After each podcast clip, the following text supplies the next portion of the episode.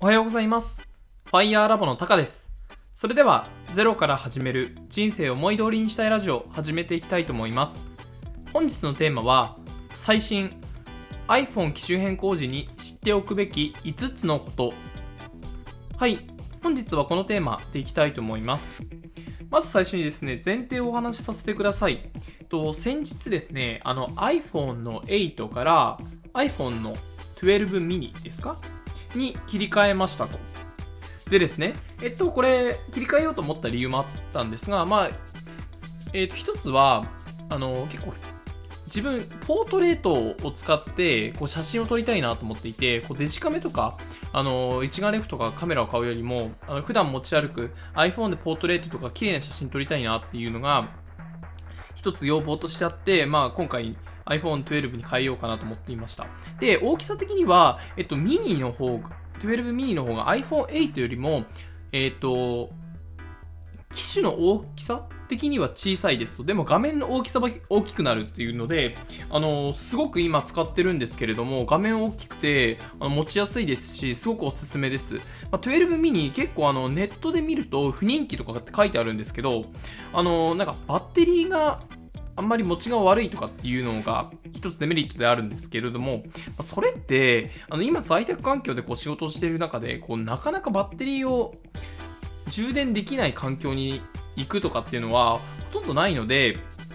で全然問題ないかなと思います。今、あとモモバイルバッテリーもあるので。まあ、で、ちょっと前提長くなりましたが、で、12ミニに変えましたと。で、それではですね、本題の知っておくべき5つのことっていうことに入っていきたいと思うんですが、まず1点目が iPhone のデータ移行ってめちゃくちゃ簡単になってますよってことです。あの、iOS12.4 以降の iPhone に関しては、あの、で、えっ、と、iPhone の機種変更するときって、あの、パソコンとか iCloud 経由じゃなくてもいいんですよ。だって、スマホ、新しいスマホと古いスマホ、iPhone をこう近くに置いておくだけでデータ移行でできちゃうんですね。これめちゃくちゃ簡単で、あの自分初めてやったんですけど、あの、えこんなんでいいの？みたいな感じでした。なので、なんかあの、機種変更する際にデータ移行が面倒だから、えー、iPhone 買い替えてないんだよっていう方いたら、ちょっとかその理由で買い替えないのはすごくもったいないです。本当に簡単になってますと。で、えっと、2点目なんですけれども、モバイル Suica の移行も忘れずにっていうことでした。で、これはですね、あの、先ほど言ったバックアップ、えっと、今、古い iPhone と新しい iPhone 近くに置いておくだけで、直接バックアップというか、あの、直接データ移行ができるので、あの、ほとんど、ほとんどのアプリというか、すべてのアプリが新しい iPhone にコピーされるんですよね。で、それはいいですと。で、でもですね、あの、モバイル Suica っていうか、あの、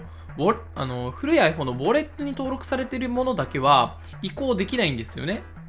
なので、えっと、モバイル Suica を例えば機種変更してモバイル Suica 普段使ってるんだけどもし駅構内にそのまま行っちゃってピッてやった瞬間にブーというようなあの改札が閉まってしまうようなことを起こらない起こさせないためにもモバイル Suica の移行っていうのは確実にする必要がありますよということを注意しておきますとでこれについてはあの以下、あの iPhone 機種変更とかってしらあの検索すればすぐやり方出てきますし、あのこの音声配信の原稿をまとめているノートでも、そのノート内にですね、えのこのリンクを見るといいですよっていうところを貼っておりますので、ぜひ見ていただければと思ってます。で、3点目なんですが、えっ、ー、と、 stand.fm などの Twitter 連携しているものは、再ログインが必要だよというところですね。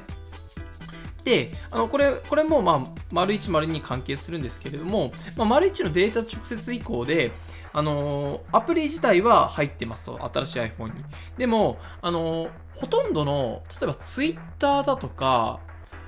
You、YouTube もログインが必要だったかな？でも Twitter とかに関してはログインする必要ないんですよね。なんかそのデータ移行する過程で。データ移行して新しい iPhone で再ログインする必要ないんですが、あの、スタンド FM だとかは、あの、Twitter 連携をして自分していたんですが、それはちょっと再連携が必要でしたね。あと、あの、YouTube に関しても、あの、Google アカウントで再ログインが必要でした。まあ、そこまで手間ではないんですが、あの、普段、ログインとかせずに使えてたものが、え急に再ログイン必要になりますみたいなところでちょっと焦らないようにするためにも、一部再ログインが必要なものもあるよということは押さえておいていただければと思ってます。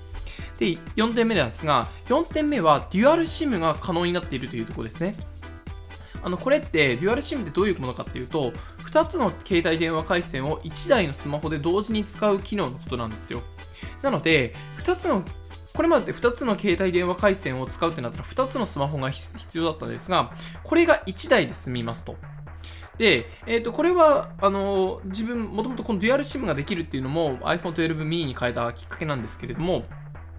自分今 NTT ドコモの AHAMO ををメインで使っていて、サブ機として楽天モバイルを使用してるんですね。で、この楽天モバイルっていうのが、あの昨年、えっ、ー、と、契約者300万人になるまで、あの、1年間料金無料ですみたいなキャンペーンやってたじゃないですか。で、それで契約してて、もう自分はその1年間無料キャンペーンの期間1年を過ぎてるんですが、あの、楽天さんが新しい新料金プラン出していただいたことで、あの、なんていうんですか、データ通信量1ギガまでだったら0円なので、あの自分はあえて解約せずにですね、そのキャンペーンが終わっても、あのえー、楽天市場の SPU、スーパーポイントアッププログラムにので、あの1倍になるので、楽天モバイルを契約していると。それで、あのそのまま契約しているって状態ですね。で、これまでにスマホ2台必要だったんですけれども、それが1台のスマホでできるってことで、まあ、管理がすごく楽になったかなと思います。で実際でも楽天の通信回線ほとんど使ってないので、まあ、ただインストールしただけになってしまってるんですが。はい。で、最後5点目なんですが、えっ、ー、と、スマホからスマホを購入するのが簡単に申し込みが可能であるよっていうことです。で、これ、今回自分初めてスマートフォンから新しいスマートフォンを購入することになったんですよ。で、これまでは、あの、店舗に行って、あの、なんていうんですかね、スマートフォンを購入して、えー、通信プランを変えてとかってやってたんですが、今回はですね、あの、アハモは iPhone8 の時から使っておりましたので、まあ、その通信プランを変えずに、あの、旧 iPhone、iPhone8 で、の Apple Store から iPhone12 mini の新しいスマホを買ったっていう貴重な体験ができましたと。で、この Apple Store から本当に簡単にスマホを購入できますし、あの、現在使ってる、あの、まあ、現在使っていたですね、iPhone8 の下取りも簡単に今の申し込みできるので、すごくおすすめです。で、あの、このネット注文するとちょっと時間かかるんじゃないのってかかる思うかまたいるかもしれないんですけれども、まあ当然店舗で買うよりは遅いです。店舗だとまあ即座に手に入りますよね。なんですが、あの、ネット注文でも自分関東に住んでるんですけれども日曜日の朝に注文してあの火曜日の午前中に届きました。まあ、それほど早いですね。あ、すみません。というか、火曜日じゃなくて月曜の午前中ですね。なので、1日ぐらいで届きました。驚くべき速さですね。はい、こんな簡単にスマホができる時代に感謝したいと思います。はい、で、今回の話の結論になるんですけれども、iPhone の機種変更のハードルって確実に低くなっています。なので、あの、なんとなく機種変更するのってデータ移行とか面倒だからやってないっていう方は、あの、それだけで機種変更しないのは本当にもったいないなと思ってます。で、新 iPhone なんですけれども、使い始めて、まあ、あの、1日2日とかなんですけれども、えっ、ー、と、画面も綺麗になっていますし、あの、何よりもこの指紋認証ないのは若干不便ではあるんですが、あの、画面のサイズが大きくなってるのは、結構なんか、いいですね。はい。主観な的な感想になってしまうんですが、はい。で、えっ、ー、と、ちょっとチップ性能、えー、と要はスマートフォンの頭脳のところも確実に性能良くなっているのであまり重い作業をこれまでして来てませんが今後重い作業するときはサクサクに動いてくれることが期待できますと。はい。なので皆さんもぜひですね iPhone 使っている方 iPhone の機種変更を検討してみてはいかがでしょうか。はい。えっ、とこれが